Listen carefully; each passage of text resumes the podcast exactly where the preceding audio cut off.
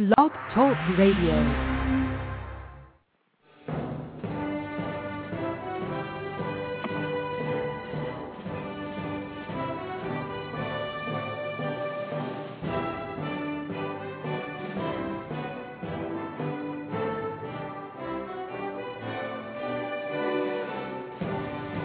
Boa noite, meus amigos. Estamos aqui de volta. Iniciamos o nosso programa, como sempre, segundo a Virgem Maria, Santo Alexia Cristina, e roguem a Deus que nenhuma injustiça seja feita durante esse programa. Muito bem, deixa eu dar uns avisos aqui para começar. Primeiro, eu queria lembrar a vocês que amanhã, às 19 horas, na sede da E Realizações, haverá o lançamento de dois livros do filósofo germano-americano Eric Voegelin, Hitler e os Alemães e Reflexões Autobiográficas. Este traduzido pela minha filha Maria Inês, aquele pelo meu aluno Elpídio Fonseca.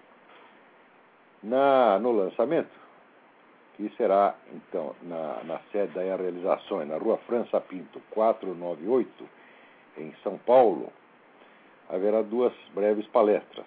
Uma do professor Mendo Castro Henriques, filósofo e autor do importante trabalho sobre Eric Voegelin, a filosofia civil de Eric Voegelin, e outra por este que vos fala. Então, informar as informações pelo telefone 011 5572 5363. Logo em seguida, nos dias 5 e 6 de março, o professor Mendo Castro Henriques dará um curso no mesmo local, na Realizações, sobre a obra de Eric Voegelin. Eu recomendo esse curso enfaticamente, o professor Mendo é, é realmente uma das pessoas que conhecem o assunto. Um outro aviso aqui é o seguinte: pela manhã, né, se vocês tiverem tempo, deem um pulo até a sala dos estudantes da Faculdade de Direito da USP, no Lago São Francisco, que vai haver um debate sobre células tronco embrionárias.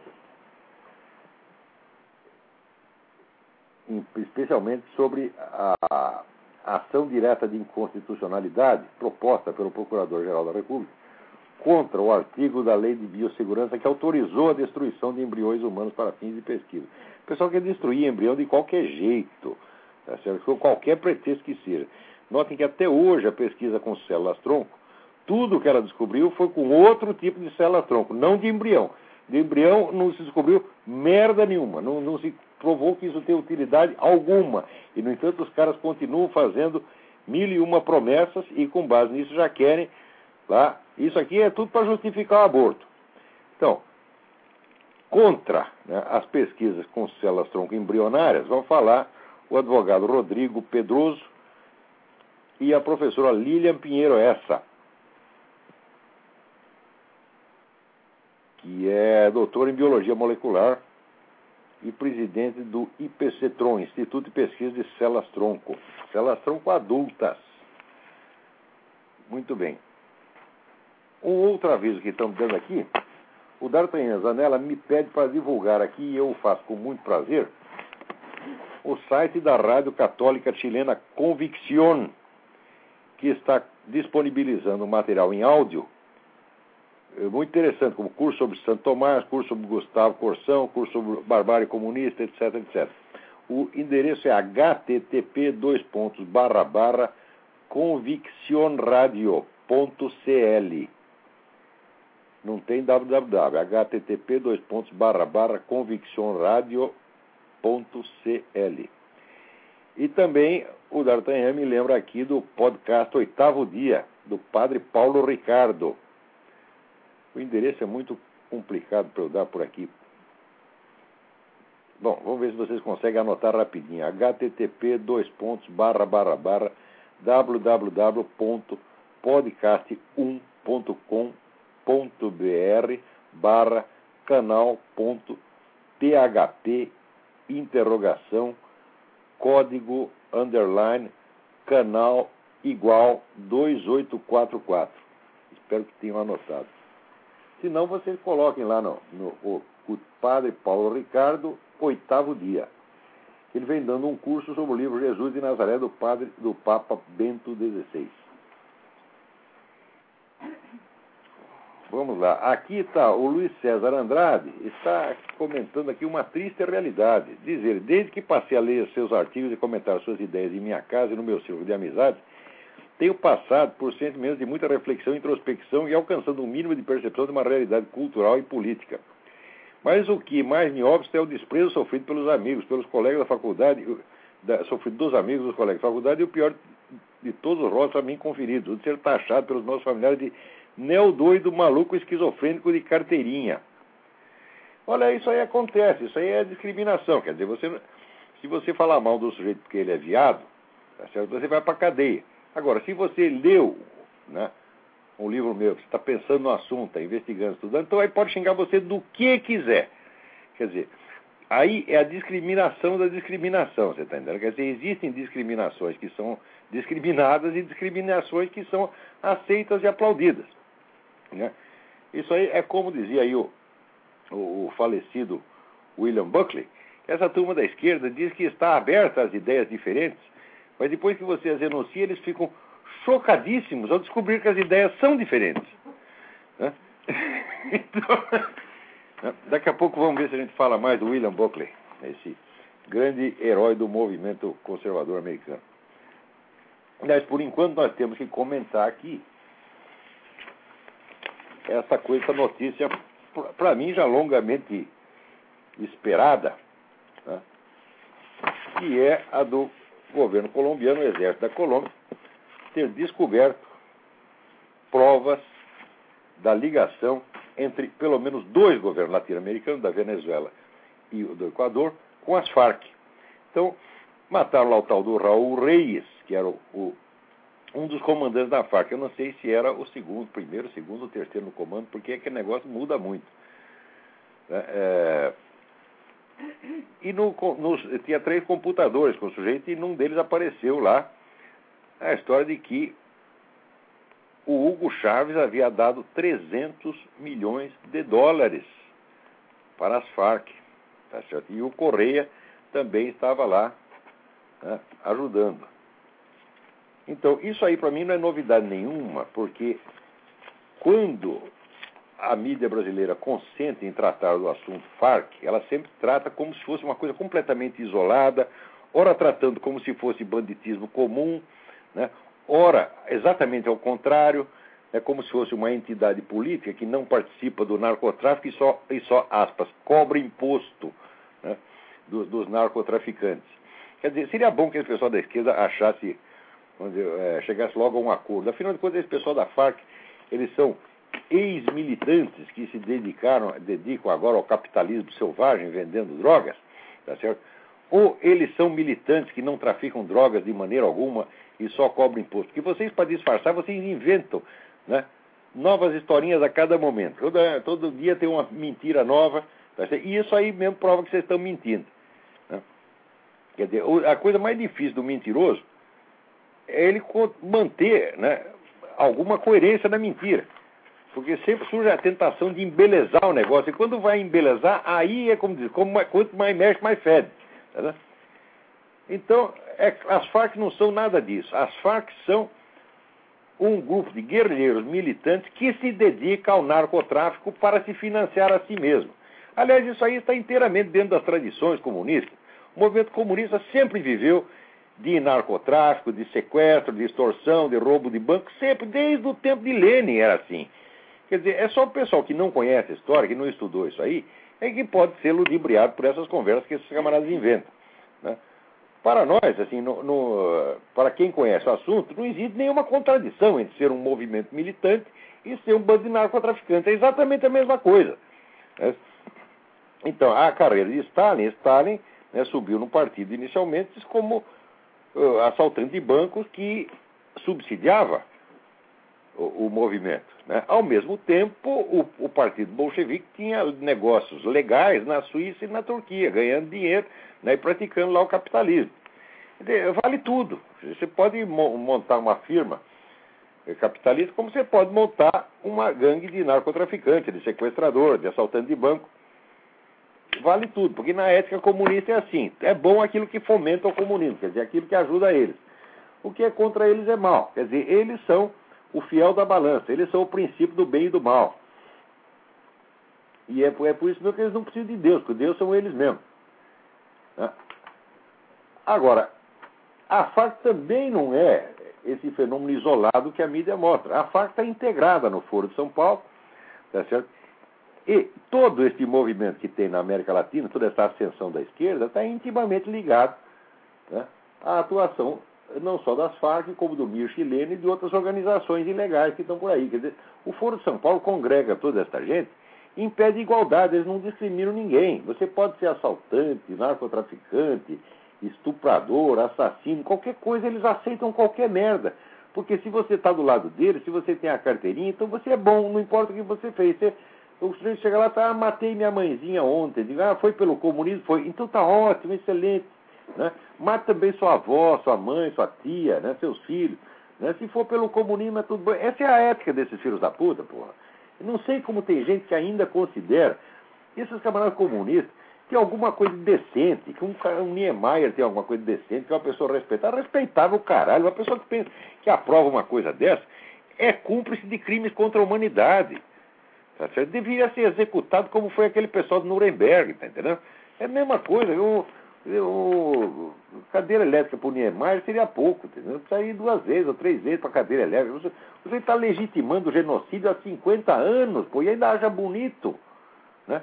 É que nem aquele porra do Saramago, né? Que quando passou a vida inteira apoiando Cuba, e daí quando Cuba matou mais lá três jornalistas, né?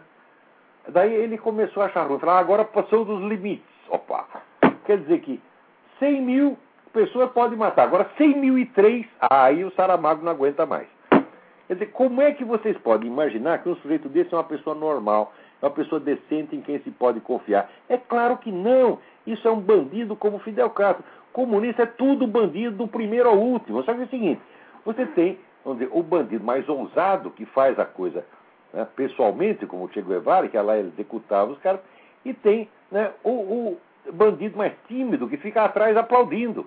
E aí é Niemeyer, é Saramago, né, é Frei Beto, é Chico Buarque de Holanda, essa putada toda, porra. Agora não vem me dizer que essas coisas são respeitáveis, que são ideias que a gente tem que respeitar a ideia. Só você dá tiro na cabeça dos outros, lá é ideia, porra. E você aplaudir quem dá tiro na quem mata inocente, é ideia. Isso não é ideia. Isso é crime. Isso é ato. Tá isso é um ato criminoso. Não pode ser respeitado de maneira alguma. Peraí, tem alguém na linha aí. Vamos lá, quem é? Quem é? É o Alex, como é que vai? Alex, tudo bem? Tudo bem, eu queria comentar com você, hoje eu vi no jornal aqui a galinha choca do Chaves, né, falando que abriu as asas aí para proteger o grupo de terroristas da Farc, né? Falou que lá. É, coitadinhos, terra... eles estavam tão sem dinheiro, estavam é, tão né, atrapalhados, né? Estavam vendendo pouca coca, é. só 200 toneladas por ano para o Brasil, mais 100 aqui para os Estados Unidos, né? É. E tem 100 e reféns ainda que eles, eles... Pior que eu, rapaz. Aqui eu estou aqui devendo conta de telefone, conta de luz, eles também, né? É, tem re, 100 reféns lá na, que mantém no cativeiro há mais de 10 anos. Um, um, hambúrguer ali no McDonald's, coitado. É, e aí ele falando que foi uma covardia, o que, que eles fizeram, mataram o, o Raul Galinha lá, que, que aquilo foi uma covardia. Agora o que eles fazem, né? O, o grupo terrorista faz. Não, que, valentia, valentia é, é a covardia, não. Desarmado que nem faz esse filho da puta desse Chaves. É, e ele ainda falou que Agora, pedindo a Deus. Você né? no mato e lá enfrentar o guerrilheiro cara a cara e matar os caras, isso é covardia. Ora, porra, eu falei, me empresta o chave cinco minutos que eu faço ele cagar nas calças, sem encostar a mão nele, só de olhar feio, porque esse cara é um cagão. É um cagão, já está cagando. É um, já... Tá- é um bosta em toda a extensão do termo. Esses caras todos são assim. Ele já está cagando nas calças falando que pedindo a Deus para não, não ter a guerra, porque ele já está com medo de morrer. pois é, peço a Deus para não ter a guerra, mas olha aqui. Olha aqui a notícia. Isso aqui é gravíssimo o negócio. Gravíssimo, gravíssimo. Aproveitar que está falando desse assunto aí. Olha aqui, tem um site, um site que me parece um site bastante sério que dá aqui a seguinte notícia. O site chama-se World Check. World Check. World Check. Ele dá, dá aqui a notícia de que quatro voos secretos estão programados para a Venezuela, partindo da, da, da Companhia de Aviação Brasileira TAM, transportando 31 toneladas de armas do Brasil para a Venezuela. Eu não sei se a notícia é verdadeira, estou repetindo aqui como saiu no World Check. Olha, quando... o primeiro voo já chegou, levando uma tonelada e meia de armas. A TAM? olha aqui, não se sabe exatamente quais são os tipos de armas, mas pode-se seguramente avaliar que são entre 50 mil e 70 mil armas. Só que tem o seguinte: essas armas não estão sendo encaminhadas pelas vias normais, mas estão sendo entregues diretamente do Palácio Miraflores, Palácio do Chaves. Então, quem está aí no Brasil, por favor, verifique esse negócio, isso é gravíssimo. Por quê? O Chaves está estrilando, né?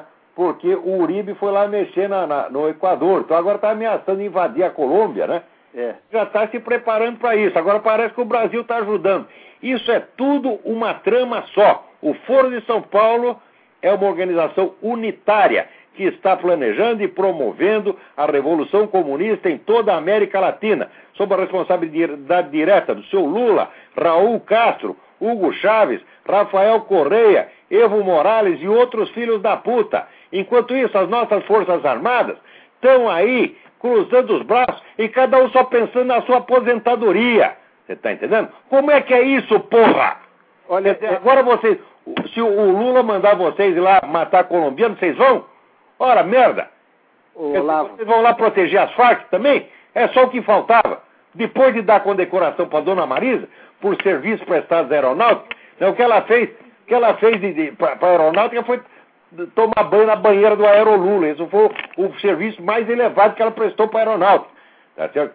Então, Mas, depois de condecorar a dona Marisa, só falta ir lá vocês mandar soldado brasileiro para defender as Farc e defender o Hugo Chaves. É isso que só falta. Mas a TAM já trabalha para a Farc há muito tempo. Ela enriqueceu com dinheiro transportando cocaína. Isso aí é coisa velha. Que eu tô Epa, sabendo. isso aí é muito grave, eu nunca tinha ouvido falar disso. Isso aí é, é, é no tempo daquele, quando o dono era vivo, ele enriqueceu trazendo, mexendo com cocaína lá, quando começava em Corumbá lá, aquele, Epa! aviãozinho pequeno dele. Isso aí é coisa. Isso aí é informação que eu tive de gente lá dentro, de aeronauta, quando eu trabalhava no aeroporto de Congonhas. Caramba! É. isso aí, isso aí, isso aí você pode ter certeza que está tá, tá, tá trabalhando para a FARC já há muito tempo. Isso é tudo, tá tudo muito bem integrado, você está entendendo? É. Esse pessoal e Lula, olha aqui. Aqui o, o Reinaldo Azevedo até reproduz no site dele uma velha entrevista que o, o Raul Reis, o falecido Raul Reis, deu para a Folha uns anos atrás. Né? Em que ele diz, uh, aqui, ele diz: as Farc têm contato não apenas no Brasil com distintas forças políticas e governos. Na, na época do presidente Fernando Henrique Cardoso, tínhamos uma delegação no Brasil. Daí o repórter pergunta: o senhor pode nomear quais são os mais importantes contatos que o senhor tem no Brasil? Ele responde: o PT. E é claro, dentro do PT é uma quantidade de forças, sem terra, sem teto, estudantes, sindicalistas, e quais intelectuais? Eu pergunto: quais intelectuais? O sociólogo Emir Sader e o Frei Beto, que na época era assessor especial de Lula. Quer dizer, o sujeito já deu o serviço todo. Com... Dá o serviço. Aliás, o Lula também confessou as atividades clandestinas que ele desempenhava no Foro de São Paulo, no seu discurso de 2 de julho de 2005, reproduzido no site da, da presidência, e ninguém fala nada. Agora você mostra essas coisas, as pessoas falam, sabe o que elas respondem? Cadê as provas? É. Ora, porra! Aonde tem fumaça, Documento tem de fonte direta e confissão não é prova? Quer dizer, quando o sujeito não quer, você dá a premissa maior, dá a premissa menor. O nego não quer tirar a conclusão porque o cérebro não quer funcionar, está fazendo greve. Ainda fica, cadê as provas? Eu, porra, já demos milhares de provas, muito mais do que suficiente. Com muito menos do que isso, esses filhos das putas tiraram o colo da presidência. Não que eu gostasse do colo, não votei nele, não votaria nele nem para vereador. Mas o cara não fez nada. Deu um Fiat Elba lá, pô. Recebeu um Fiat Elba. Grande merda perto do que esses caras estão fazendo, é, o Collor era a Madre Teresa de Calcutá. Tá então, agora, a, a, vida do Collor vivia sendo vasculhada nos mínimos detalhes. Agora a gente informa os caras. Informa aí os jornalistas, entre aspas. Informa o seu Luiz Garcia. Né? Informa o seu Merval Pereira. Né? É, informa o seu Paulo Moreira Leite. Olha aqui, está tendo uma reunião de 100 chefes de governo e chefes de partido, uma reunião clandestina ali na esquina, e estão tramando a revolução comunista no, no, continente. E o cara diz: não, esse assunto não é importante, nós não vamos cobrir. Ora, porra! É, mas é, Quando é... é que o público brasileiro vai entender? No último é que esse pessoal, esses chefetes de redação que ocultaram isso, estão todos metidos no esquema, não são jornalistas coisa nenhuma. Isso, isso no último... São agentes de influência. No... Tá Trabalham para o serviço de desinformação do Foro de São Paulo. Todos esses. Ora, note bem, eu perdi três empregos por causa de divulgar isso aí.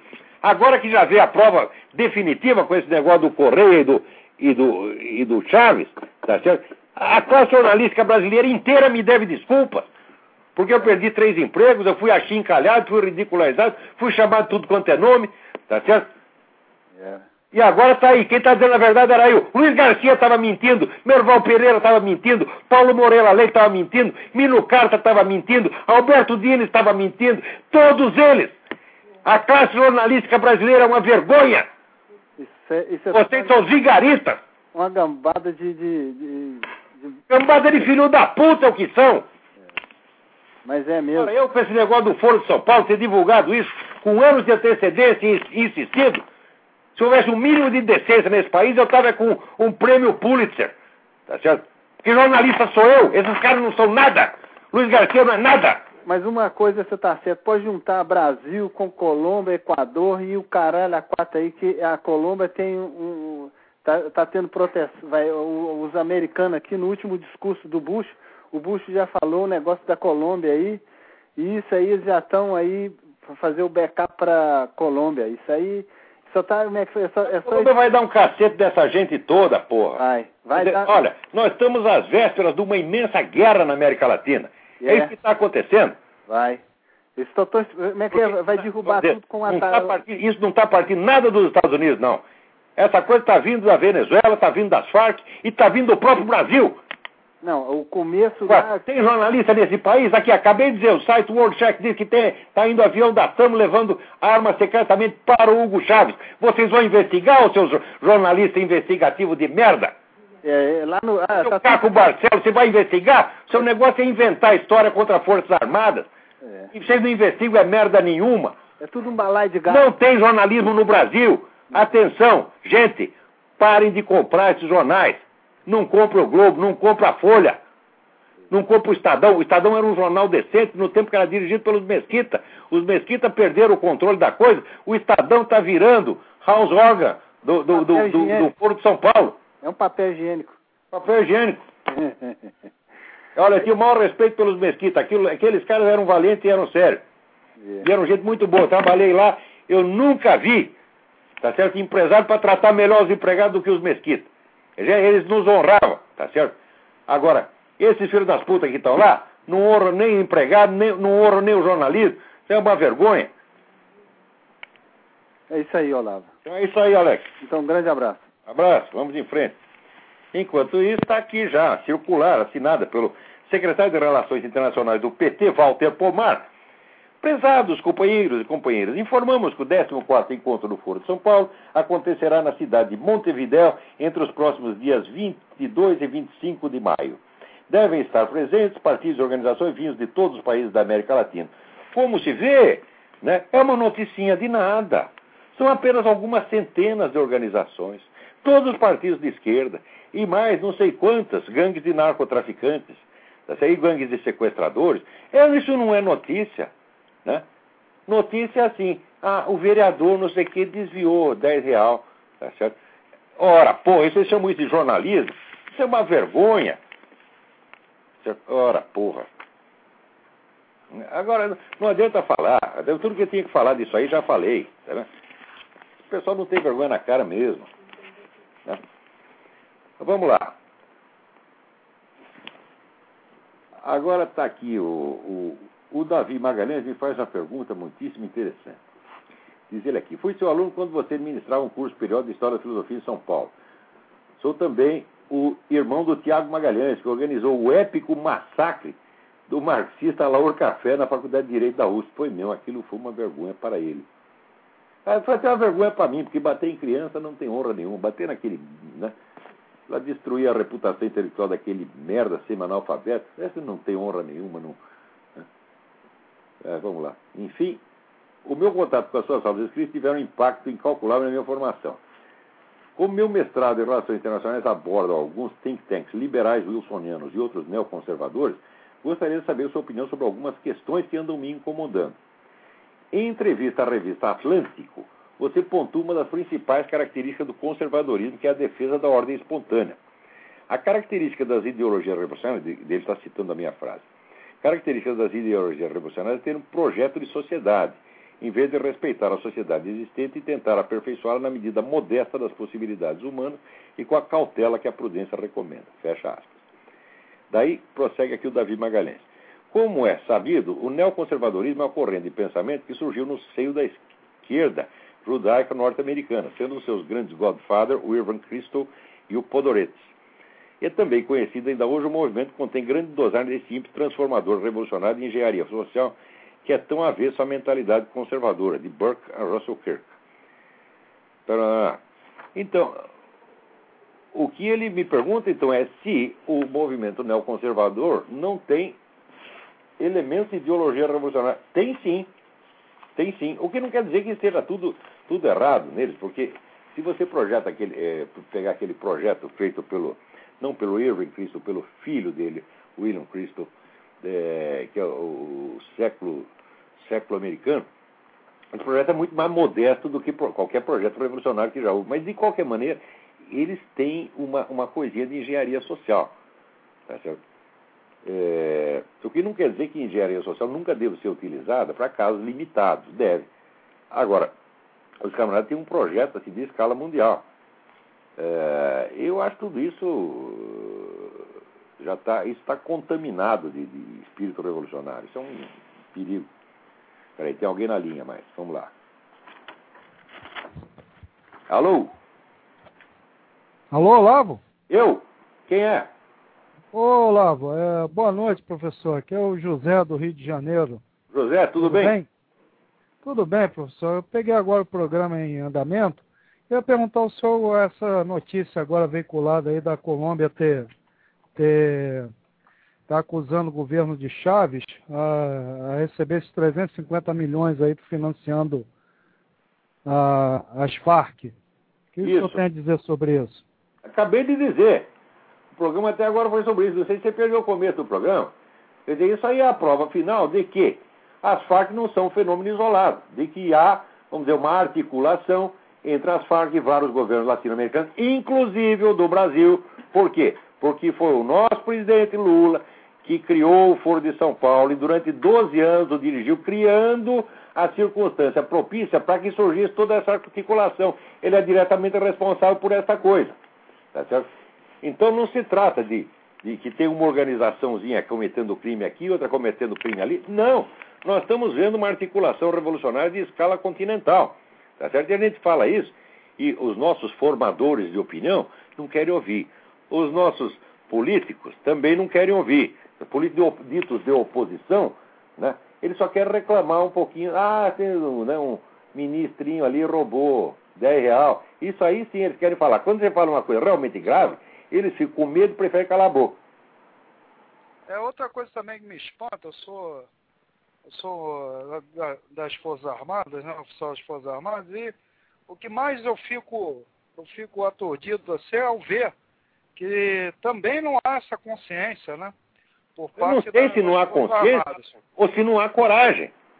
Eu não sei o que aconteceu. Eu sei o seguinte, as Forças Armadas, eu sei porque eu estudei isso aí. Eu sou coautor de um livro, O Exército na História do Brasil, um negócio de três volumes, quase duas mil páginas. Fiquei anos estudando esse negócio. O Exército é a parcela mais séria e patriota deste país. Sempre foi. As Forças Armadas sempre honraram o país. O país é que às vezes desonra as Forças Armadas. Tá certo? Mas eu não sei o que está acontecendo com ela. Porque estão assistindo tudo isso e ainda ficam lá, né? Dando condecoração para comunista, até para Dona Marisa, né? Eu não sei o que está se passando na cabeça desses caras. Né? Sinceramente, é uma coisa chocante. Né? Será que aviltaram? Será que estragaram? Será que já virou putaria também até as Forças Armadas? Eu não sei, eu não tenho informação, não posso afirmar isso aí. Eu estou fora daí faz três anos. Então, não tem informação local, mas alguma coisa muito séria está acontecendo. Porque em circunstâncias normais, tá certo? a oficialidade brasileira jamais aceitaria tamanho aviltamento como está acontecendo.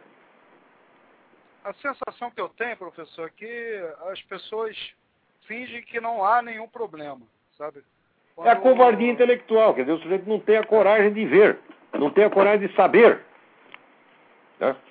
É, exatamente. E, e aquela coisa, às vezes a pessoa pode se passar como um tumultuador do sistema, né?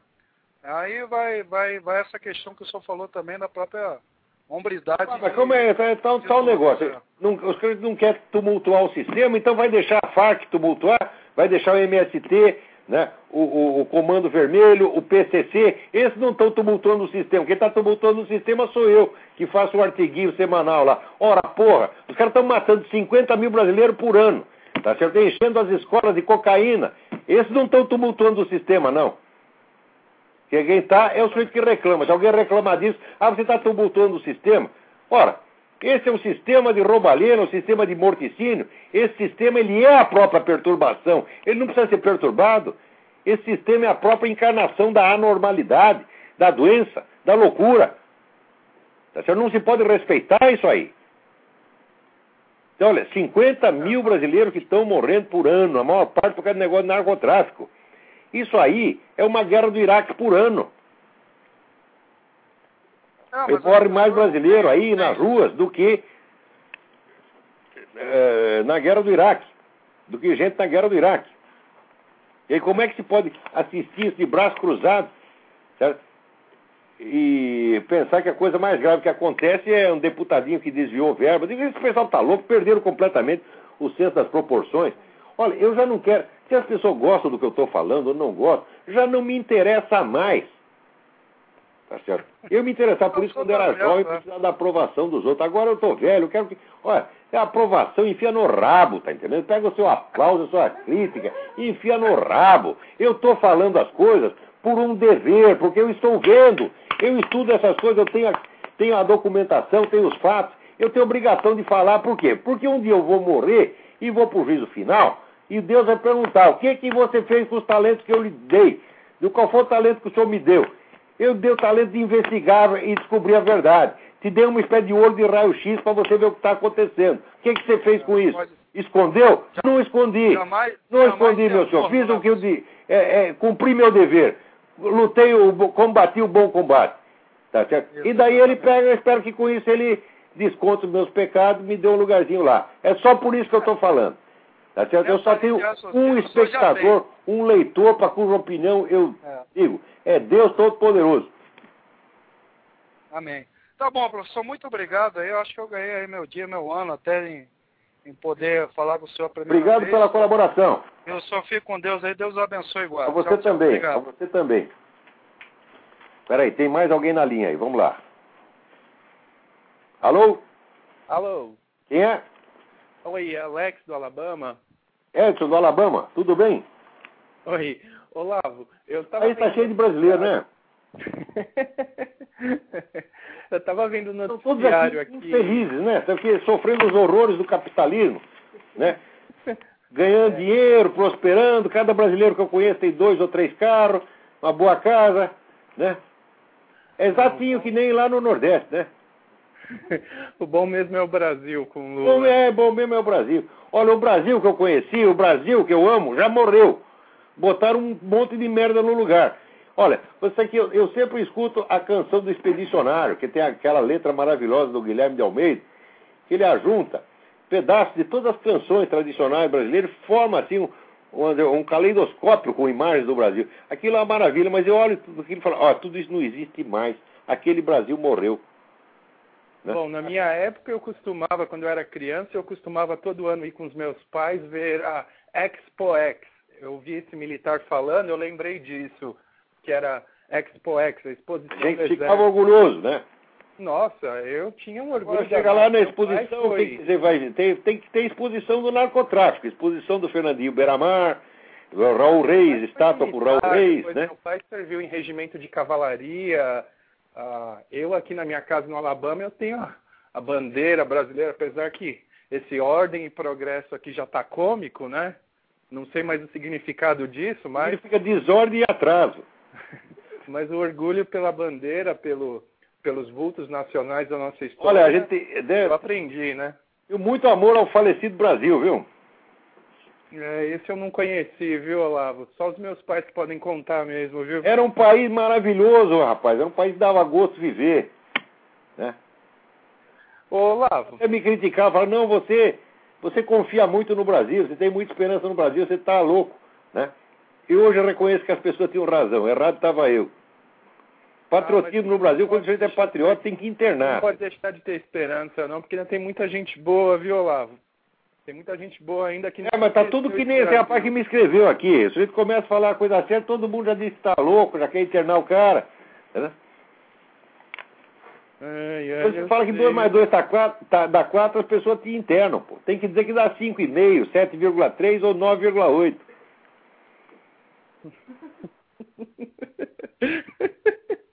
Ai, meu Deus. Olá, eu estava vendo noticiário local aqui, Fox News, uh, uh, CNBC, esses canais. Uh, tá todo mundo falando só de uma coisa, né? Que a, a Venezuela rompeu uh, tais aí com a Colômbia, aí já noticiaram com o Equador, estão analisando para ver qual vai ser a posição do Brasil, blá blá blá. E o, o Miguel Insulza, acho que é Mário Insulza, é o embaixador da OEA, já pediu uma reunião de emergência para amanhã à tarde, né, para saber como é que vai ser essa crise aí, e estão querendo descartar a guerra. Minha pergunta é bem simples. Qual, qual a sua opinião aí, se dá para o senhor comentar, qual vai ser a posição americana se sair realmente uma guerra? Era só isso que eu queria te perguntar, Olha, eles estão loucos para fazer, mas eles estão assim, ansiosos para fazer é um negócio chamado nada. Nada. Nothing at all. Né? Eles não querem pensar no assunto. Eles estão fazendo o possível para não ver o que está acontecendo aí. E quando eles veem um pedacinho, eles tratam de diminuir, minimizar. Essa não, é só um probleminha ali com um tal de Hugo Chaves, o Farc, o resto está maravilhoso. Né? Lula é lindo. Né? O negócio do Foro de São Paulo, eles não querem nem saber. Você fala de Foro de São Paulo, as pessoas tremem nos alicerces, saem correndo. Eles não chamam você de louco, porque o americano é muito educado. Tá Mas eles saem correndo. Você estava falando com o cara, de repente, cadê ele? Está lá, general, está vendo tem um negócio lá no. Cadê o general? Sumiu. É, é assim que acontece aqui, rapaz.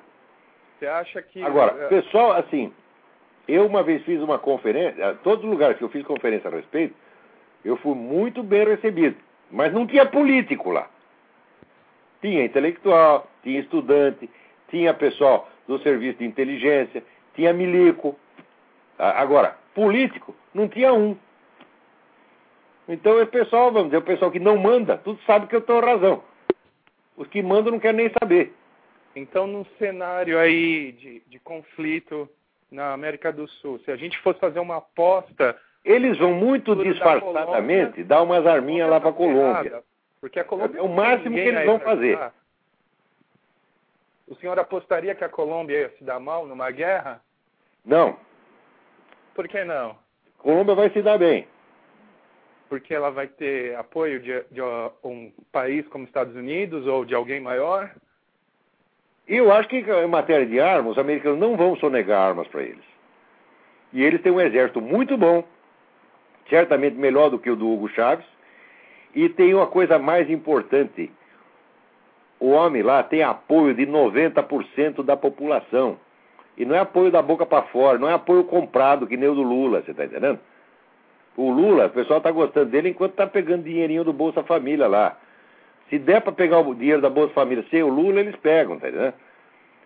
Então, Perfeito. esse país, vamos dizer, o Chaves, o Chaves não tem apoio nenhum. O Chaves, se ele tem apoio de 20% lá, é muito.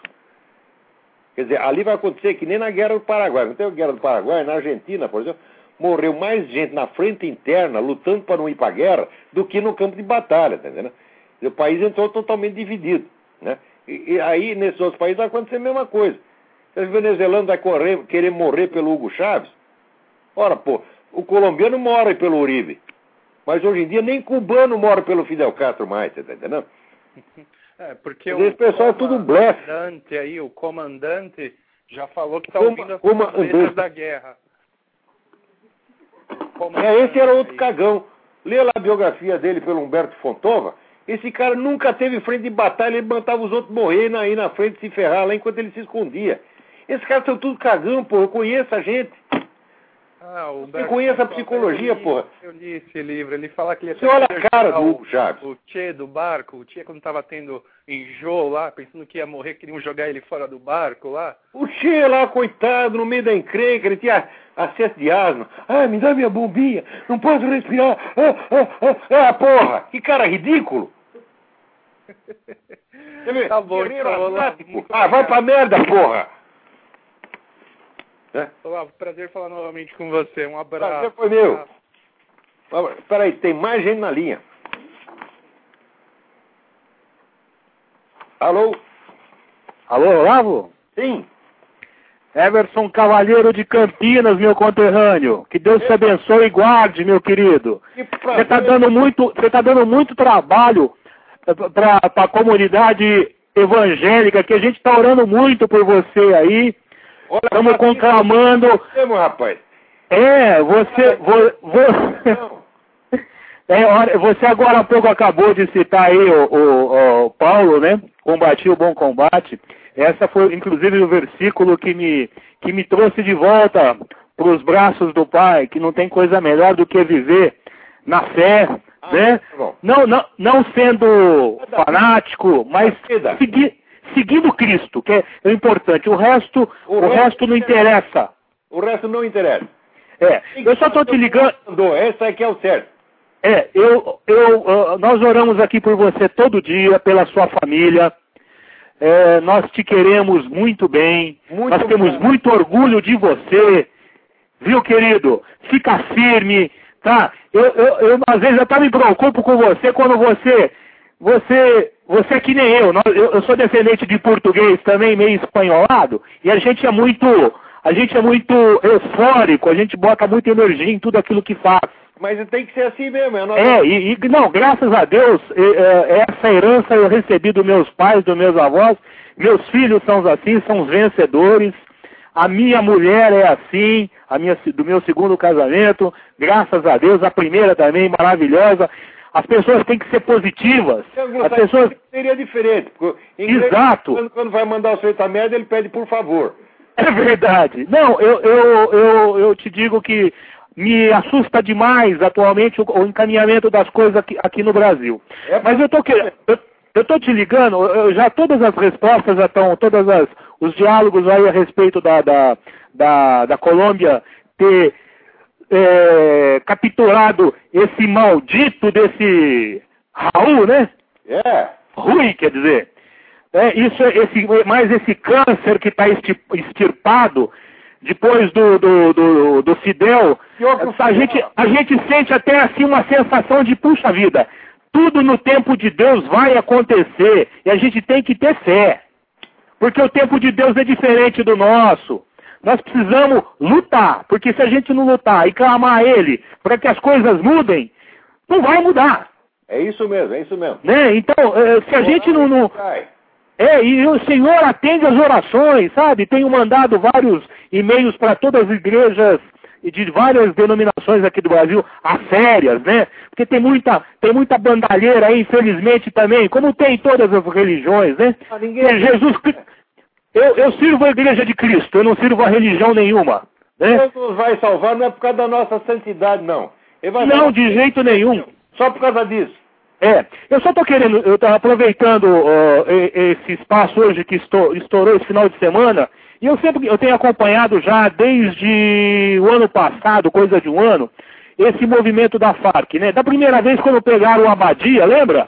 Lembro, lembro. Quando o, coro, o, coro, o tenente coronel Wilson Barão Calderon, alô, atenção, militares do Brasil, meu pai foi tenente da cavalaria de São Paulo, com muito orgulho, temos na família militares, sabem, homens que respondem e-mails com uma dignidade, porque eu, quando na época que ele pegou a Abadia, eu mandei um e-mail para ele, ele pessoalmente me respondeu o e-mail. Um um militar da, do mais alto gabarito, né? A, a, polícia colombiana, como também mandei um, um e-mail congratulando a, a, o comandante do exército colombiano. Eu, infelizmente, a gente não sabe o que aconteceu lá, no, se foi mesmo dentro do é, território equatoriano, né? Ou se foi dentro... Olha, esses são valentes mesmo, rapaz. Eles estão dando um baile nessa turma da FARC que nunca esperaram. É, e eu, exatamente, eu, e eu, e eu, tô, e eu, em nome do Brasil, eu tenho mandado e-mails para ele, eles me respondem que estou à disposição. Eu acho que eu vou pegar um a um. Eu acho que eu vou para Colômbia, viu? Não, outro dia, Tô mais seguro. Eu... Rapaz, Alexandre Ribeiro, falou, como é que eu me inscrevo no exército da Colômbia? É, eu acho que eu tô mais seguro lá, Olavo, porque aqui os caras lá pelo menos é corajoso, meu. Eu sei que se acontecer alguma coisa. O Brasil, vai... o Brasil só um lado dá tiro. Um é verdade. É verdade. Olha, eu vou te só responder uma coisa aí é, que você não está entendendo. Eu conheço o, a vida militar. É, eu, aqui em Campinas você sabe que nós temos uma escola de cadetes, né? A, a gloriosa escola de cadetes, orgulho nosso, coisa maravilhosa, que formou grandes comandantes do Exército Brasileiro. Né? Mas também tenho dentro da família, é, que foi promovida recentemente agora, de brigadeiro a capitão de mar, é, de mar e guerra. O que está acontecendo, infelizmente... esperando na linha aí. Hã? Vai, vai rápido com a sua mensagem. Estou tem... terminando, estou terminando. O que está acontecendo, para encerrar, é que nós, infelizmente, nossos militares, que hoje são muito jovens e ocupam cargos de alta patente, ficam só nas suas salas, virou os, uh, os gabinetes de, dos comandantes tanto da aeronáutica, da marinha, do exército, virou é banca de, de, de aposta da Bolsa de Valores é, internacional. Os caras não sabem nada. Você pergunta pro cara um negócio, ele, ele, ele não sabe nem quem foi Duque de Caxias, porra. É, tá entendendo? Acho que é isso mesmo que está acontecendo, viu? Ah, os caras virou um cassino de bolsa de valores. Atenção, senhores militares. A gente sabe o que está acontecendo nos quartéis. Vão trabalhar, seus vagabundos! Isso aí, muito Entendeu? Bom. Vão trabalhar, seus vagabundos! Se o salário de vocês não dão, vão ser, é, vão para a área civil, vão para os Estados Unidos, mas vão embora, seus bosta! É isso aí, falou. Tá? Olavo, um grande abraço, desculpa meu, da, da, minha euforia aí, mas é isso que está acontecendo e pode investigar e aproveito e uh, um grande abraço para o Tenente Coronel Wilson Barão Caldeirão, da Polícia Federal da Colômbia. Isso mesmo. Parabéns, Tenente Coronel, parabéns, Força Armada da Colômbia. Vocês são orgulho da América Latina. É isso mesmo. Muito um bem. abraço, Olavo. Fica com Deus. Que Deus te abençoe e guarde. Você também. Tchau. Tchau. Antes de atender a próxima mensagem, eu quero aqui é, ler uma, uma, uma, resumir aqui uma mensagem do Francisco Kutzwild. Ele diz: Gostaria de saber se você conhece um autor chamado Jean Dojá. Estou lendo um livro desse autor que encontrei no seu chamado Cristianismo e Homem Contemporâneo. Nesse livro há uma parte introdutória em que o autor discorre sobre o comunismo e suas bases filosóficas. É impressionante a semelhança o que ele descreve e a sua definição da mentalidade revolucionária. Para você ver, Francisco, o que, que é ignorância humana. Eu não tinha a menor ideia, eu conheço o Jean Dojá, tá certo? como filósofo da ciência. Ele escreveu coisas importantes sobre a filosofia da física. Eu não tinha a menor ideia que ele tinha escrito coisas sobre esse negócio de comunismo e mentalidade revolucionária. Vou procurar e te agradeço muito a indicação. Vamos lá, quem, tem mais alguém na linha aí? Alô? Alô, Lavo? Sim. Que é Renan de Vitória, tudo bom? Ô, Renan, tudo bem? É, deixa eu te perguntar, Lavo, eu já ouvi o seu programa, você fazendo relação do movimento gaysista, abortista, feminista ao esquerdismo. É, eu consigo perceber o PT, o PCdoB e o Partido Democrático nos Estados Unidos realmente defender esse tipo de movimento. Eu gostaria de entender é, a parte ideológica, por que o movimento revolucionário esquerdista apoia esse tipo Eles de usam essas coisas. Eles usam gay, eles usam feminista, depois que eles tomam poder, eles matam todo mundo. Vê o que eles fazem com os gays em Cuba, rapaz. O gay lá pega AIDS, ele é isolado, é trancafiado pro resto da vida, tá certo? E esse pessoal, traveco na rua, vai em cana e apanha todos eles. Estão desesperados, é uma situação horrível. humilhante, tá certo? A, a, a mesma coisa no, na, na, Rússia, tá certo? É, na, na União Soviética era o mesmo negócio. Quer dizer, eles usam e esses idiotas desses gays acreditam. Digo, olha, se você quer, olha aqui, turma gay que está me ouvindo, se vocês querem liberdade e respeito, certo? isso só existe nos lugares que são governados por conservadores. São os conservadores que garantem a sua liberdade, dentro do respeito que você tem que ter aos outros também. Você tem que respeitar o pessoal das religiões. Não é possível mais liberdade do que isso, porque as nossas liberdades se limitam mutuamente, você está entendendo? Ninguém pode ter todos os direitos e o outro ter só os deveres. Então, o que é possível ter, vamos dizer, de liberdade e respeito para vocês, é o que existe em países que foram criados e inspirados pelos conservadores. Essa turma da esquerda está usando vocês e depois vai matar vocês. Presta bem atenção. Matar como matam em Cuba. Ok, Olavo. Obrigado, hein? Obrigado eu. Agora, cá entre nós, tá certo? O sujeito é homossexual, tá certo? Então, ele fica, vamos dizer, complexado, sendo discriminado. Daí qualquer um que oferece né, uma ajuda da boca para fora, o idiota cai. Tá certo? Acredita nessas coisas. Ora, porra. Lê, ah, vocês são gay? Lê o livro do André Gide, que era gay, que chama Retorno da União Soviética. Vai ler lá, você vê o que, que é. Lê, vê a história do, do Ronaldo Arenas em Cuba. Né? Agora, eu sei o seguinte: eu sei que esse pessoal de movimento gay não presta, porque quando. Teve um festival, uns dois, três anos atrás aqui, festival de filme gay. Daí trouxeram lá um documentário sobre a situação horrível dos gays em Cuba, o pessoal não deixou passar. Quer dizer, vocês são os puxa-saco, é isso que vocês são. Mais um aí na linha, vamos lá. Alô? Alô, quem é? É Cristiano. Cristiano, tudo bem? Ô, oh, rapaz, tudo bom? Cristiano de Campo Grande, Mato Grosso do Sul.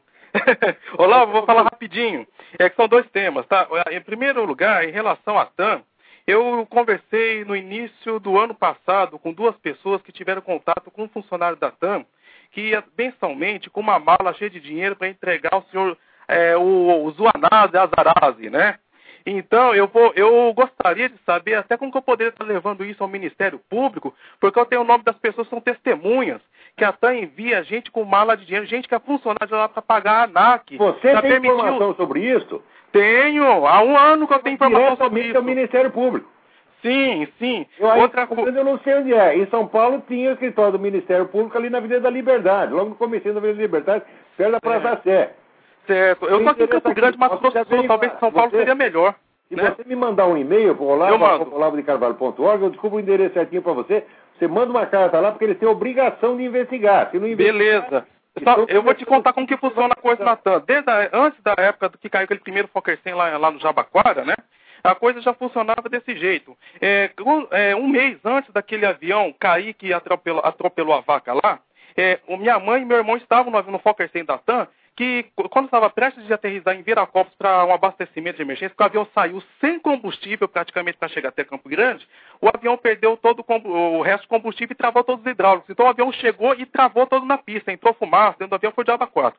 Aí quando foi um mês depois, um avião Fokker 100 caiu de, de, barriga no mesmo aeroporto e quando foi de tarde, um outro Fokker 100 caiu naquela fazenda que atropelou a vaca. Todos os aviões caíram por falta de combustível, foram graças pilotos que salvaram os aviões.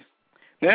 E em relação à TAM em Corumbá, que tinha o um problema da droga, realmente foi verdade. O avião ficou apreendido, acho que uma semana pela Polícia Federal. Ah, depois a TAM teve que, não sei se foi a pedido da Polícia Federal ou foi por eles mesmos, falaram que não iam mais é, transportar ninguém para Corumbá, para não ter mais os aviões preenchidos com droga. Então os Fokker 100 voavam de Corumbá cheio de droga por baixo. Aqui, o que você sabe a respeito? Você tem o direito e o dever de informar uhum. o Ministério Público. Isso uhum. tudo tem que ser investigado e trazido à tona.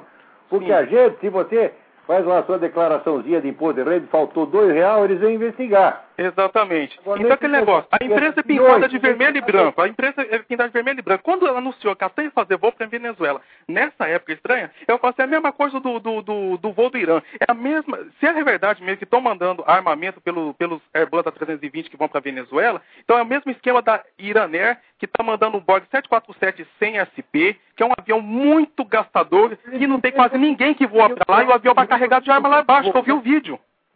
Sabe? E outra coisa que eu quero falar rapidinho. Alô? Estou ouvindo. Ah, sim, rapidinho agora. O ano passado eu estive conversando com o jornalista Jorge Serrão pelo Skype. E aí ele me falou assim, Cristiano, se tivermos que parar por enquanto, uma pessoa vai entrar em contato comigo para contar a história do sequestro da Abílio Diniz. Vou resumir rapidamente. O Abílio Diniz, pelo que eu escutei um pouco depois, o, o, o Jorge me contou a história, não foi sequestrado na rua, ele teve um caso com a Marta Suplicy. A Marta Suplicy sabia do problema do casamento dele. Foi, foi feita uma aproximação tática. E quando eles já estavam já envolvidos, ela combinou de encontrar com ele numa casa combinada por ela, que era aquela casa, e só que ela marcou 30 minutos antes para ele. Ele chegou lá, surpresa, né? Então ela chegou depois com uma peruca escura e foi se desfilar com uma puta pra rir da cara dele. E que depois eu fiquei sabendo, acho que você já deve saber isso há muito tempo, é que a casa foi alugada por um dirigente, um participante lá do PT.